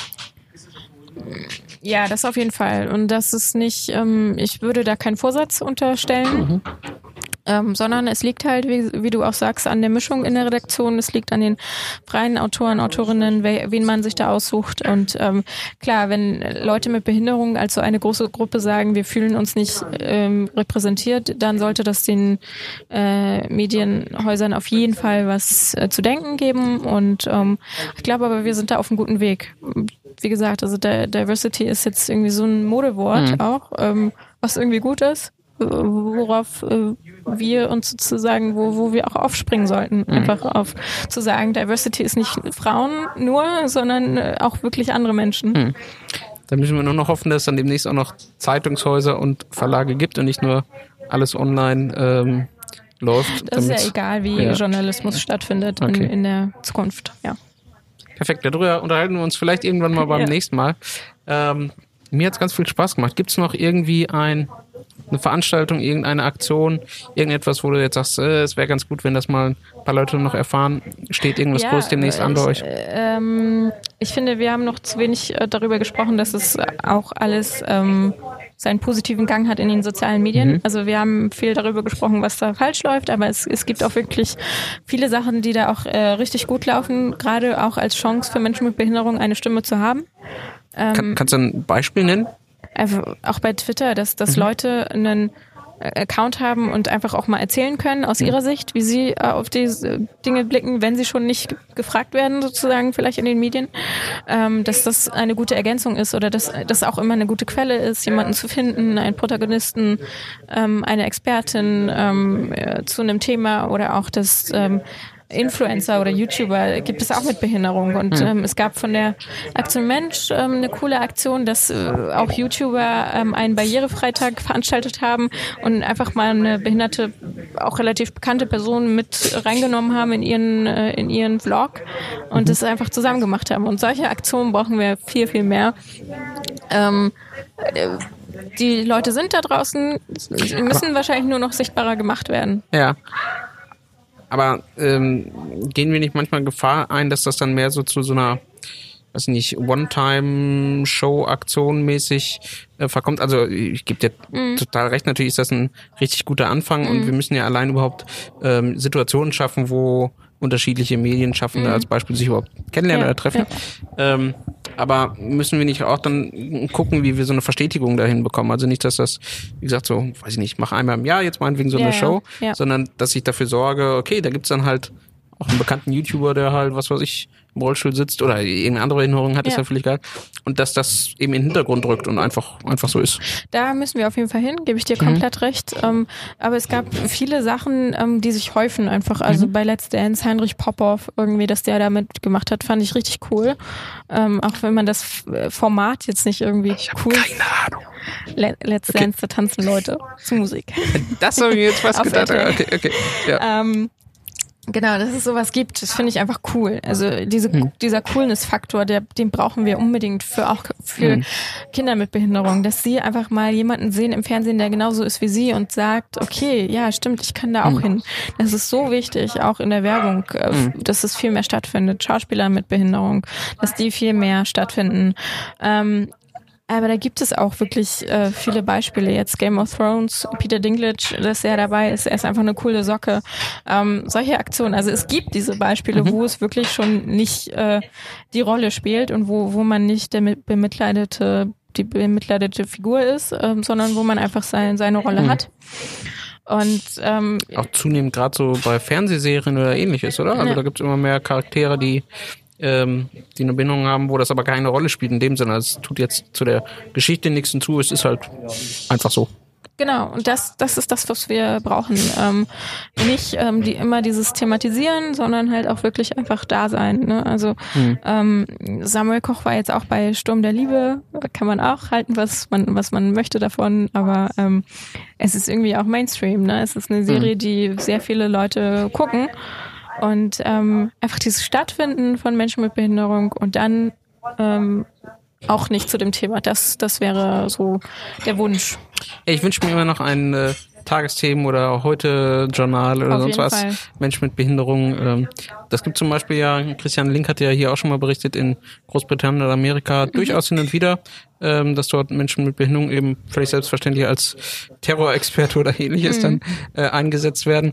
Ähm, übrigens, ja, Terrorexperte könnte ich auch abgeben, aber dann im anderen, anderen Sinne. Nein, aber ähm, vielleicht einfach, dass man auch gerade so in ähm, jetzt nicht nur eben im Entertainment-Bereich, mhm. sondern gerade vielleicht auch bei will jetzt nicht sagen seriösen, aber bei bei ähm, inhaltsgehaltvolleren Sendungen, ähm, Mediensachen, dass man dort auch Menschen mit Bindung hat. Mhm. Weil zumindest dort vom Gefühl her ist das bisher noch weniger. Das findet jetzt immer mehr beim Entertainment statt. Mhm was ich auch gut und toll finde. Mhm. Ähm, aber gerade dann, wenn wir uns irgendwie einfach irgendwelche anderen Sendungen angucken, äh, da fehlt das dann ein bisschen. Ja, einfach noch. die Vielfalt, die es gibt, einfach mal zeigen. Das, das mhm. ist so das, äh, was ich gerne auf den Weg gebe. Mhm. Oder äh, mein äh, Lieblingsbeispiel ist auch von neulich Mein Kind, Dein Kind auf Vox. Ich hatte Urlaub, deswegen habe ich ein bisschen Fernsehen geguckt. Ähm, das läuft am Nachmittag. Es ist so eine, da treffen sich Mütter und reden über ihren, oder Eltern auch, reden über ihren Erziehungsstil. Und da war eine Mutter mit Rollstuhl und ähm, sowas einfach, dass, äh, dass auch mal jemand da ist, der behindert ist und der einfach Mutter ist und ähm, ja. Mhm. Genau. Ja, äh, müssen wir nur aufpassen, dass das dann wieder nicht zu sehr in diese Inspiration Nö, Porn war diesmal, aber war, war gut. War eine, genau, war gut. Okay. Ja, verlinken wir vielleicht auch noch, kann man sich mal angucken. Ähm, fällt mir noch eine Sache ein, wenn wir noch dürfen, äh, noch eine Frage. Ja. Äh, ähm, äh, und zwar, weil du gerade gesagt hast, naja, so Social Media, Internet, das ist schon ähm, nochmal eine neue Möglichkeit, auch als Mensch mit Behinderung, ähm, als Influencer aktiv zu werden, als Aktivist sich mhm. darzustellen.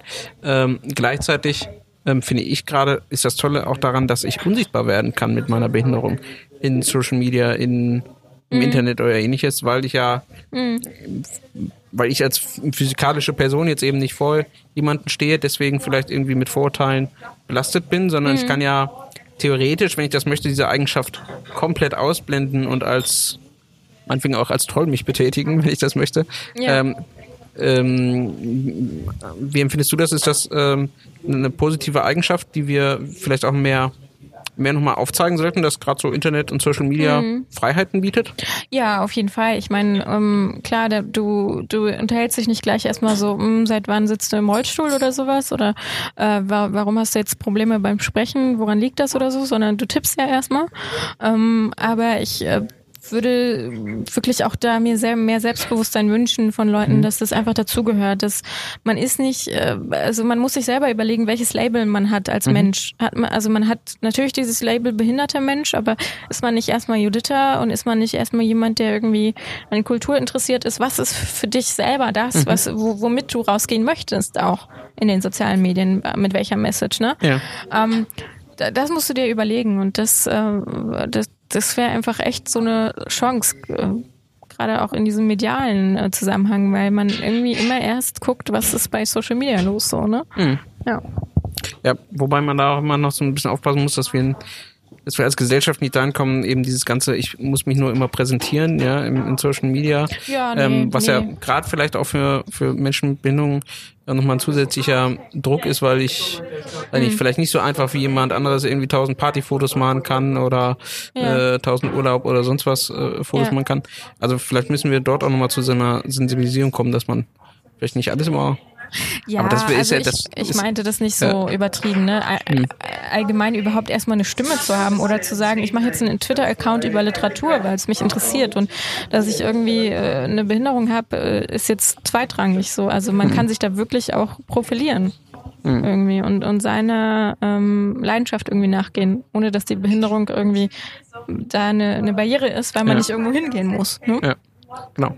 Das ist ja unter anderem ein Grund, warum es so viele behinderte Blogger gibt über tausend verschiedene Themen, weil es eben möglich ist, einfach ist. Genau. Perfekt. Ähm, Cool. ich krieg das Label hoffentlich dann im Nachhinein des guten Audio-Editings. Ähm, ich werde mich Und der bemühen. des Soziologens Ach so, ja, naja, dafür muss man ja zumindest mal zu Ende studieren. Ne? Ich glaube, sonst vorher sich, das ist sonst fake, fake-mäßig, oder?